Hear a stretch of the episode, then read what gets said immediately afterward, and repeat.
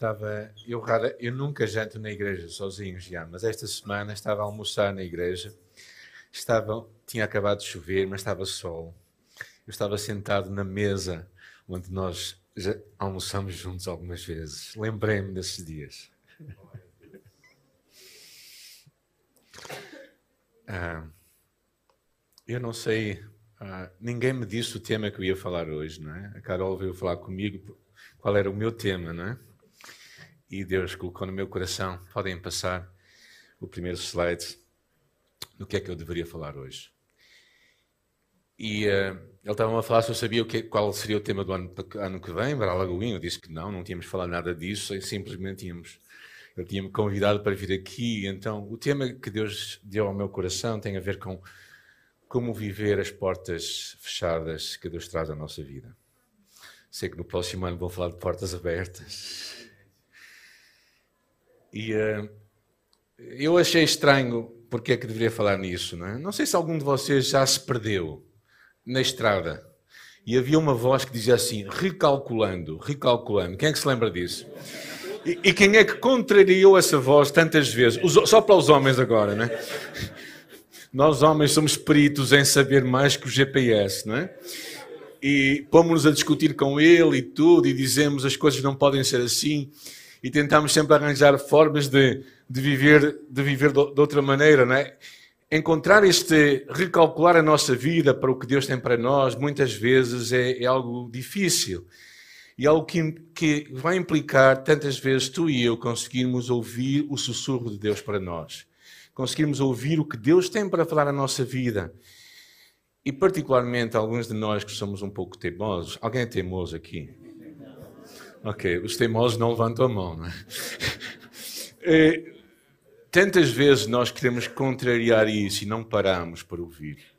Eu fico muito impressionado com a, o apóstolo Paulo, que sendo tão, uh, tão comprometido com a chamada de Deus, tão comprometido com o que Deus tinha para ele, ele sabia ouvir o falar de Deus, mesmo quando o falar de Deus ia contra a sua forma de pensar e de agir. Eu espero que de alguma forma também o que Deus possa trazer à tua vida e à minha vida possa ser de bênção para todos nós. Ah, porque a palavra de Deus diz que todas as coisas contribuem juntamente para o bem daqueles que amam a Deus. Então, de alguma forma, tu e eu temos que acreditar e temos que encontrar um espaço na nossa vida para encontrar que muitas vezes as portas fechadas na nossa vida são oportunidades de Deus para nós ouvirmos Deus falar connosco. Ah, e, e, na segunda viagem missionária do apóstolo Paulo, enquanto ele progredia na sua chamada e, e alimentava os seus sonhos, Deus o surpreendeu de uma dada altura. E vamos ler a passagem no livro de Atos, capítulo 16, que está também ali no texto, se quiserem passar. E vamos ler esta passagem. Atos, capítulo 16, versículo 5 até ao versículo 11. Ah, e diz assim a palavra do Senhor: E assim as igrejas iam se tornando mais firmes na fé, e o número de cristãos aumentava de dia para dia. Paulo e Silas percorreram a região da Frígia e da Galácia, uma vez que o Espírito Santo não os deixou pregar a palavra na província da Asa.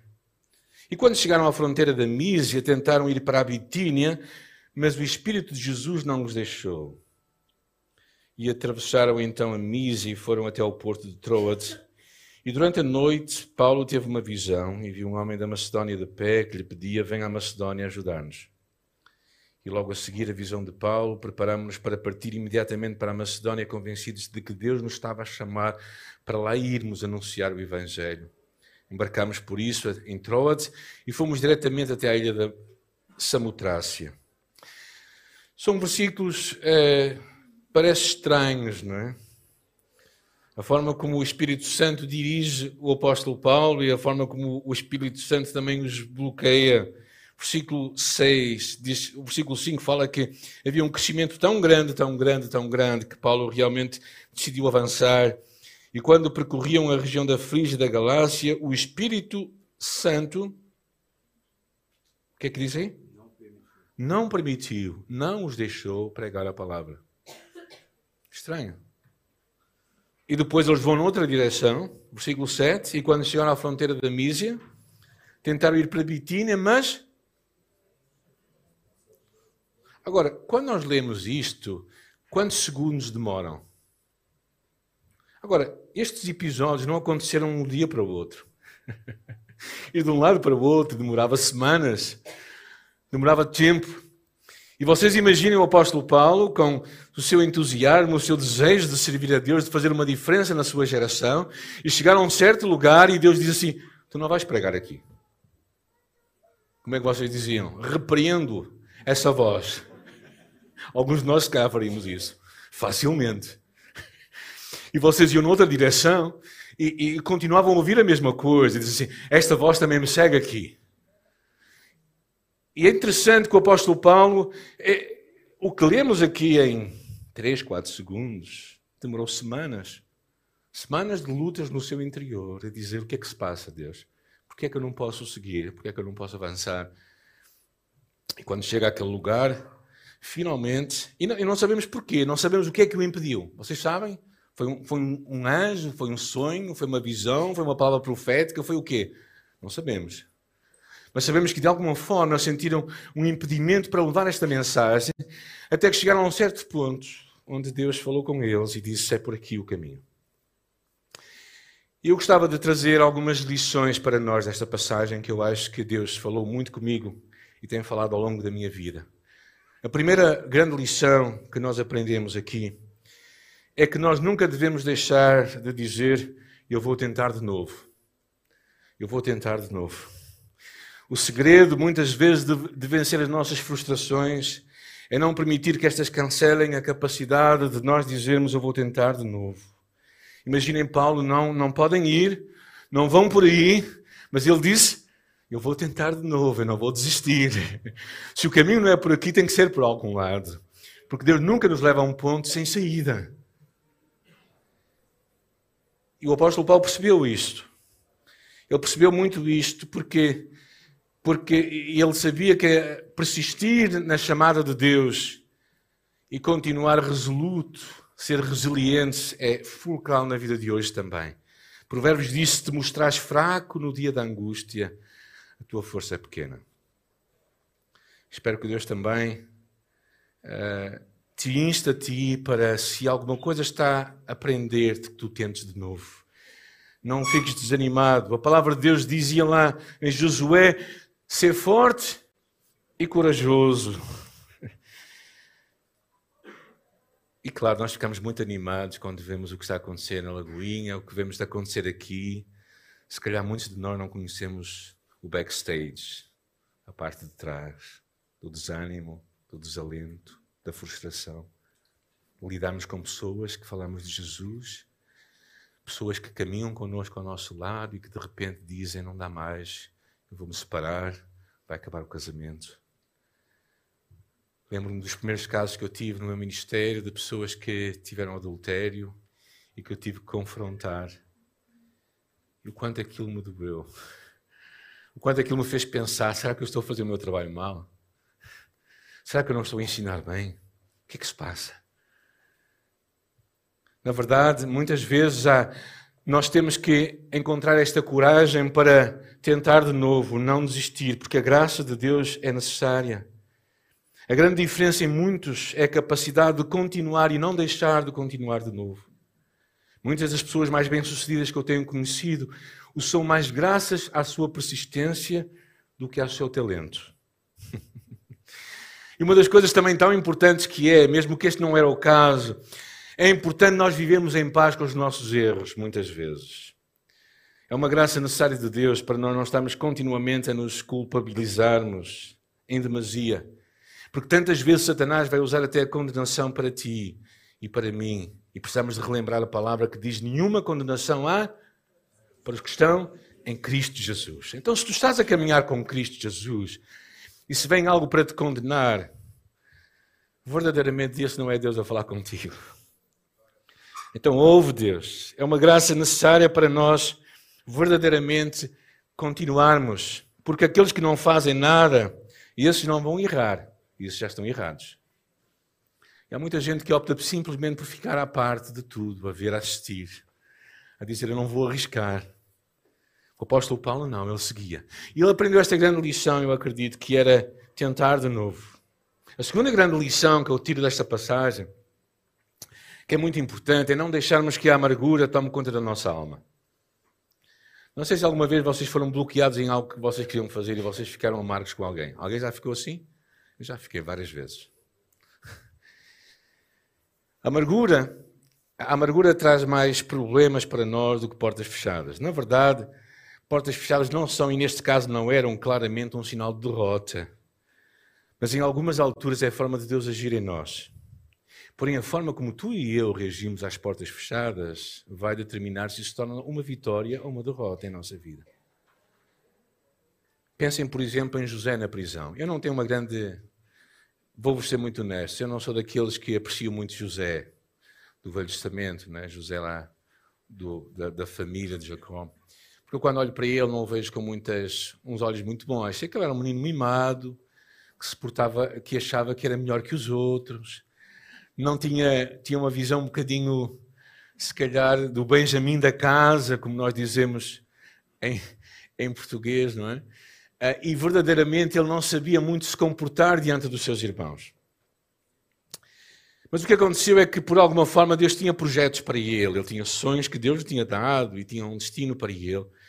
E percebemos uma coisa quando ele vai para até a, a prisão, lá no Egito e depois quando ele é restituído, quando ele é colocado no poder, Deus o começa a usar. E o que percebemos claramente em José é um coração perdoador, particularmente quando vê os irmãos e não deixou que a amargura cuidasse e tomasse o seu coração. E muitos de nós estamos verdadeiramente, no curso que nós ministramos na nossa igreja, Liberdade em Cristo, dizemos que, que amargar é tomar veneno e pensar que outra pessoa vai morrer. E há muita gente assim, que fica zangada, amargada, e que pensa assim: eu, eu nunca mais te vou perdoar. Pensando que a outra pessoa vai ficar mal. Não, ela é que fica com o veneno. E, e muitas vezes, nas portas fechadas que vamos ter na nossa vida, a importância é, é tratarmos o nosso coração. É curioso pensarmos, aparentemente parece que Paulo se enganou nos planos. Há muitos que projetam coisas que nunca imaginaram. E eu gostava de falar de quatro deles. Um deles chama-se David Livingston, um médico que foi que pensava ir para a China, mas foi para a África e morreu em África, mas fez um trabalho notável. William Carey, o pai das missões modernas, o seu grande desejo era chegar até à Polinésia, mas foi para a Índia e fez um trabalho magnífico. Adonai Hudson, Certo que ia para a Índia, foi para a Birmânia e deixou-nos testemunhos do que Deus fez através dele, uma história incrível de fé. E um homem chamado Robert Kelly, que ia para a Índia e que parou na Ilha da Madeira em 1840, a caminho da Índia. Sua mulher gostou daquela ilha e ele gostou. E de repente começou a mover de Deus naquela, naquela, naquela ilha, um mover de Deus tão grande, que ele começou a ensinar. E começou a ensinar uh, as pessoas a lerem, pessoas muito simples, há quase 200 anos atrás. E de repente ele tinha mais de mil pessoas a ler a Bíblia com ele, na Ilha da Madeira. E de repente, de repente, se levou uma grande perseguição lá, naquele lugar. E ele vestiu-se de mulher, os sinos tocaram a rebate, ele vestiu, é uma, uma história incrível. Ele vestiu-se de mulher e fugiu, porque estava ali um navio, mesmo ali na Ilha da Madeira, e apanhou o navio e foi para Rio de Janeiro e iniciou a Igreja Congregacional Fluminense, que ainda hoje existe. Porque os projetos de Deus não era que ele chegasse à ilha, nem que ficasse na Madeira, mas que fosse até ao Brasil, a terra de muitos de vocês. Ou seja, nós precisamos de estar dispostos a ouvir Deus. A chave para o sucesso é sermos pessoas bem-sucedidas na nossa alma. Na nossa alma. Como dizem alguns, pessoas bem resolvidas. A terceira grande lição que eu acho é que Deus também vai dirigir muitas vezes a tua vida usando portas fechadas. E o que são portas fechadas? Podem ser muitas coisas. Podem ser doenças, depressão, fracasso, falta de sucesso no nosso emprego, na nossa profissão, dificuldades financeiras. Coisas que de alguma forma bloqueiam nossa, o nosso avanço. E, e, e isso nós todos temos dificuldades em viver com isso. Há três anos atrás, eu e a minha esposa fomos ao hospital, ao IPO aqui do Porto, convencidos que era simplesmente uma consulta. E a médica disse que ela tinha um cancro galopante. Naquele momento em que nós nos sentámos, naquele dia 3 de setembro, naquela, naquele consultório, ela ouviu Deus dizer uma coisa com ela que é um pouco estranho. Agora tu vais viver aquilo que acreditas. E eu ouvi uma coisa ainda mais estranha, que era vocês são os escolhidos. Agora, eu não quero tirar teologia daqui, mas o que eu quero dizer é que Deus tinha a trabalhar no nosso coração, tinha a trabalhar na nossa vida. E aquela porta fechada era uma oportunidade de Deus. Foi um tempo estranho. Começar tratamentos de, eh, tratamentos de químio, de rádio no meio da pandemia e numa altura em que ela estava quase para morrer porque tinha uma alergia a um medicamento, a uma químio que ela tomou. Mas Deus tinha um projeto maior para nós. O projeto de Deus não é a nossa, a nossa satisfação momentânea. O projeto de Deus é o caráter de Jesus em nossa vida. E isso demora sempre tempo. E custa. E custa. E todos nós temos dificuldades em encarar o sofrimento, as portas fechadas de Deus na nossa vida para nós parece incompreensível porque é que o mal continua até a perdurar. Neste caso não era o mal, porque eu acho que há várias formas de vermos as portas fechadas, mas neste caso era Deus a dirigi-los através deste, desta porta fechada. Mas muitas vezes nós pensamos, no meio deste grande desafio que nós temos na vida, destas portas fechadas, é aprendermos a ouvir Deus, ouvir o sussurro de Deus, o que Deus tem a falar contigo. É uma forma de Deus te parar e dizer assim: o mais importante na vida não é não é simplesmente o que tu queres, mas é o que eu quero. São os meus planos, são os meus projetos, são os meus sonhos, é o meu desejo.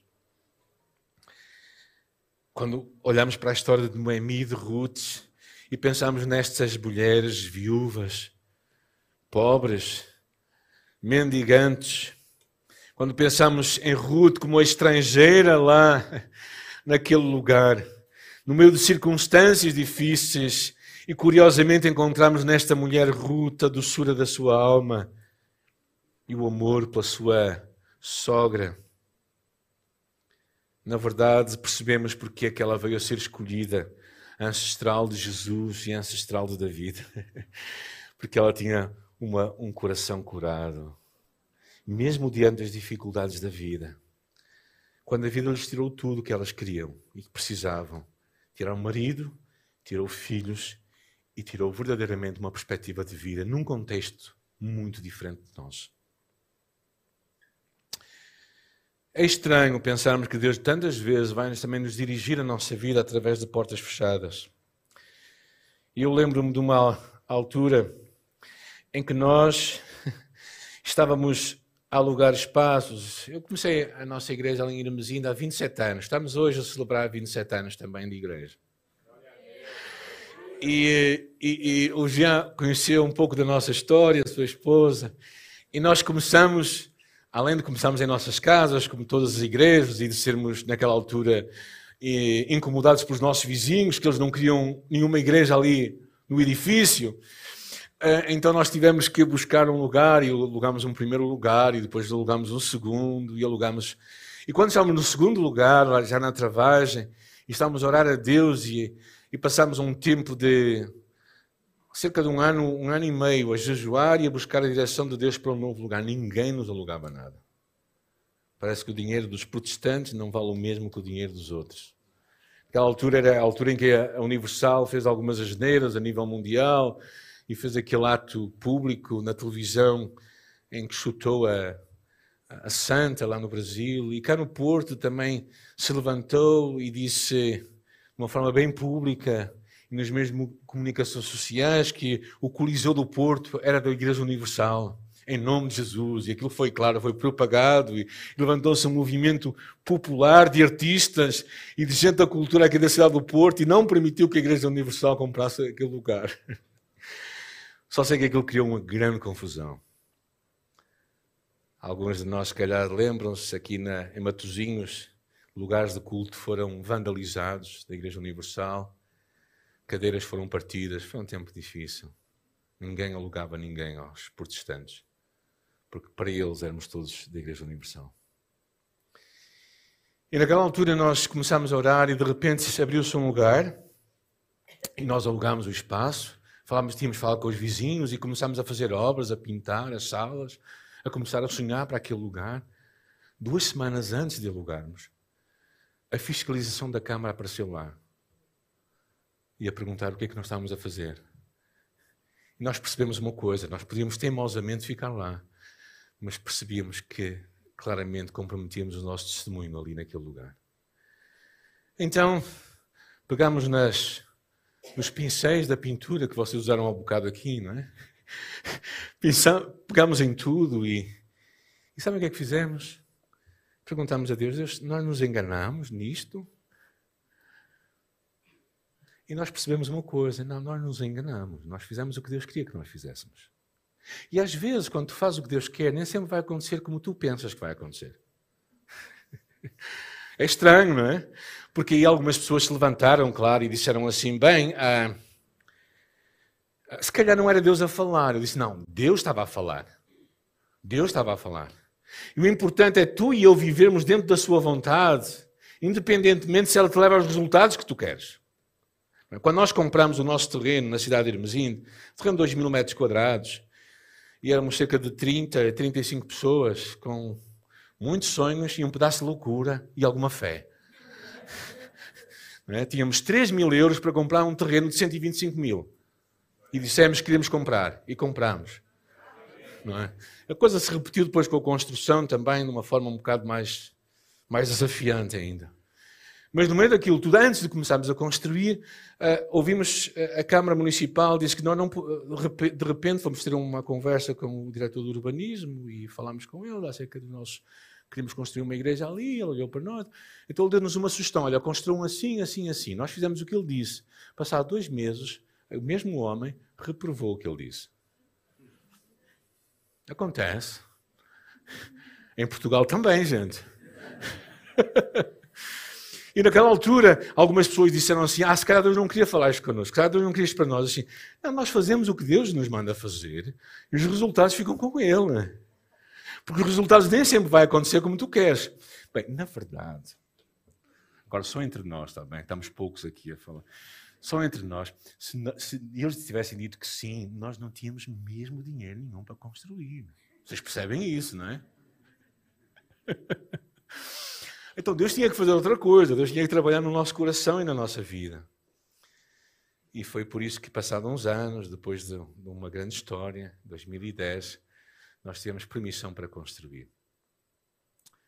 Tínhamos 120 mil euros para um projeto de 660 mil. Já é alguma coisa, não é? O engenheiro nos perguntou, e é curioso, este engenheiro encontrei-o ontem lá em Anadia, a ver um espetáculo onde eu também fui ver. E estava a falar com este homem e disse: Olha, nós temos 120 mil. Ele disse: Mas, ó pastor, você sabe que isso demora dois meses a gastar. Eu, disse, eu sei, e o resto? O resto, ele é que sabe, eu não sei. Mas no final você vai receber todo o dinheiro. E ele recebeu todo o dinheiro. E tudo foi pago pela graça de Deus. E até há dois anos atrás eu fiquei livre da minha dívida para com Deus. Porque eu disse, eu disse à minha igreja: eu só posso sair daqui quando eu pagar a última dívida. Paguei há dois anos atrás.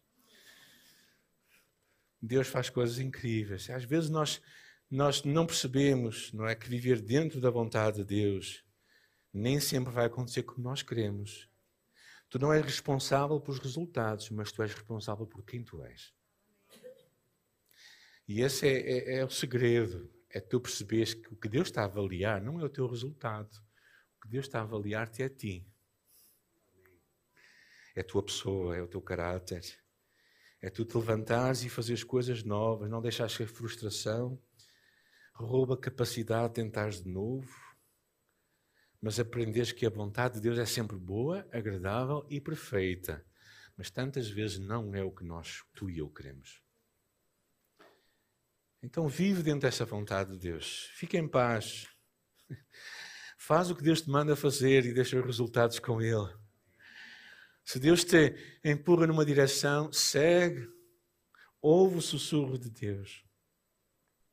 E a última lição que eu quero trazer desta passagem é te deixar uma ideia de que o final de tudo não é o que tu vais fazer, o final de tudo é o teu relacionamento com Jesus. É o que Deus quer que tu sejas, que eu seja.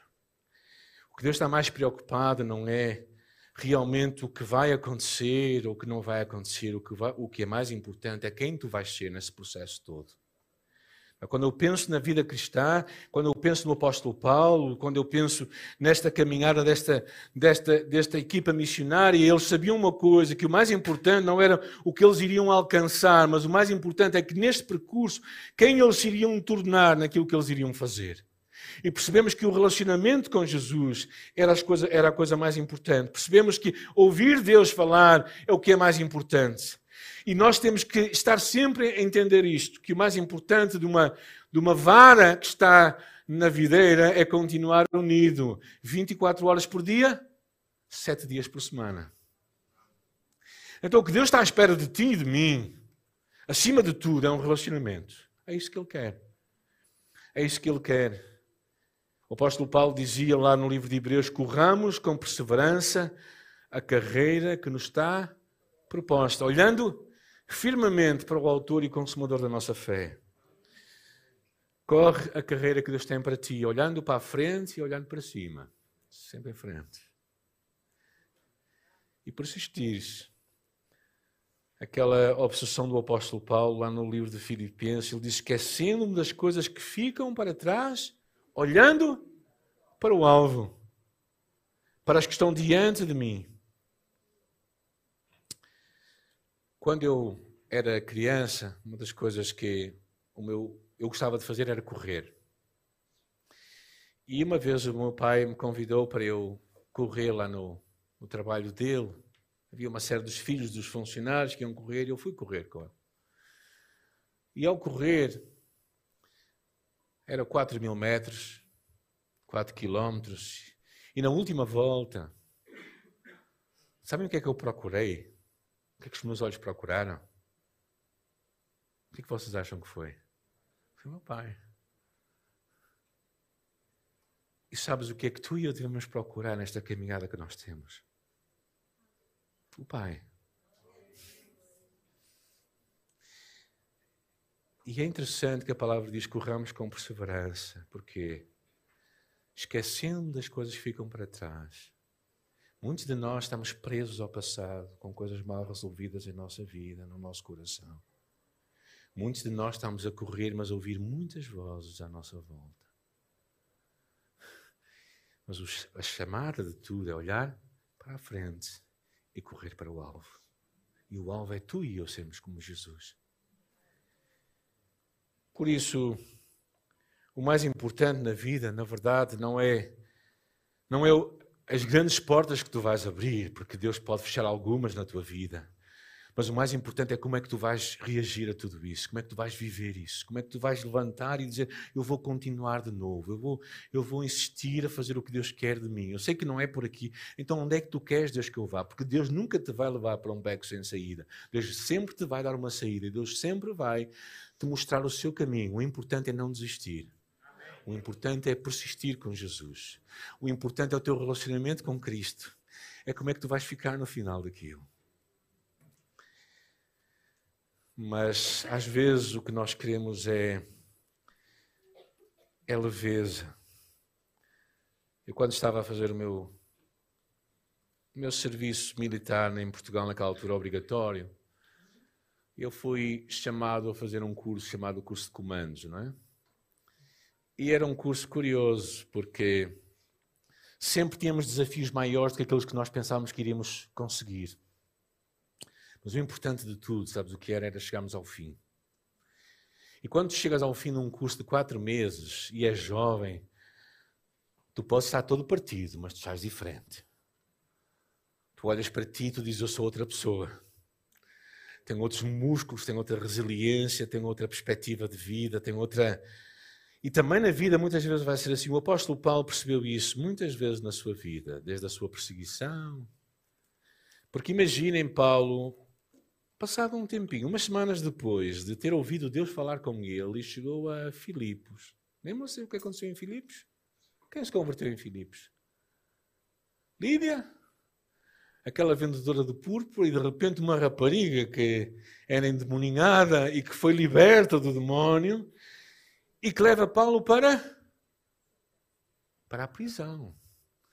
Por isso, se tu queres fazer a vontade de Deus, tu podes parar na prisão. Ora, imaginem Paulo há, há umas semanas atrás a discutir com Deus. Deus, afinal, estás-me a fechar as portas porquê? Para me mandar para a prisão? E quando eles estão na prisão, o que é que nós encontramos Paulo a fazer e Silas? A adorar a Deus. No cárcere mais profundo. No cárcere mais profundo, no lugar mais úmido. E quando de repente eles são libertos, o que acontece? É interessante que os prisioneiros estavam nos cárceres superiores, era meia-noite, imaginem vocês na prisão a cantar, como é que os vossos colegas iriam ficar, não é? E de repente, quando vem aquele terremoto, todos eles descem para baixo, porque diz, Paulo dizia: estamos todos aqui.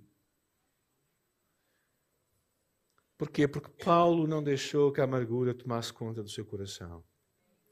E eu quero quero desafiar três grandes pensamentos que eu acho que Deus tem para ti e para mim. Primeiro é aprenderes a ouvir Deus falar, mesmo quando as coisas não correm como tu queres. Ouve os sussurros de Deus. Não sejas tão teimoso que Deus tenha que colocar uma burra a falar contigo, como aconteceu com Balaão. Ou seja, aprenda a ouvir Deus. Não faças Deus fazer coisas que são que não são, corre... que não são normais nem naturais, não é? Aprenda a ouvir Deus quando as portas estão fechadas, porque Deus nunca te vai querer fazer mal. Ele sempre tem algo melhor para ti. Ainda que esse melhor não possa ser o que tu pensas que é melhor para ti. A segunda grande lição que eu acredito é, é, é perceber que o mais importante na, na obra de Deus é tu seres fiel a Ele. E tu deixares que Deus trate o teu caráter, mude a tua vida. Percebes que o relacionamento com Jesus é a coisa mais importante. Gente, todos nós estamos de passagem aqui. Pastor Jean é um rapaz novo ainda, é? mas já fez 40 anos. O Jean estava a falar de mim, não é? Que eu estava falando dos meus filhos. Tenho três filhos e tinha quatro netos até esta semana. Agora tem uma neta. Ou seja, nós todos estamos a passar. E um dia, quando tu estiveres diante de Jesus, o mais importante é tu correres para Ele. Sabe, nessa altura não é importante, desculpem, a lagoinha, o caminho, o que quer que seja, o importante é Jesus. O importante é Jesus, é tu teres os olhos fixos nele, tu estás a ouvir Jesus e tu percebes que essa é os olhos que tu queres ver. Essa é a aprovação que tu queres ter. Essa é a palavra que tu queres ouvir. de um Jesus que vai estar ao teu lado e que vai dizer: continua, persiste. E, e o importante é não desistir, gente. O importante é não desistir é prosseguirmos e aprendermos e nos levantarmos e caminharmos. Porque nesta carreira que nos está proposta, nesta carreira que nos está proposta, quando Jesus terminar a nossa vida, o mais importante é, é tu estás diante dele e vais perceber uma coisa, que tudo o resto não importou. Eu espero que o Senhor fale ao teu coração, como falou comigo. Deus muitas vezes traz, leva-nos a pontos assim, em pontos em que só Ele pode fazer a diferença. E termino com uma das minhas histórias também da minha vida, há cinco anos atrás. Há cinco anos atrás, eu e minha esposa estávamos muito cansados. Já tínhamos mais de 25 anos de ministério e, e chegou a um ponto em que nós ou saíamos ou saíamos, como eu costumo dizer. O Jean lembra-se dessa altura, não é? E eu disse: não, nós temos que parar na vida. Porque o mais importante somos nós. O mais importante és tu, o teu coração e Jesus.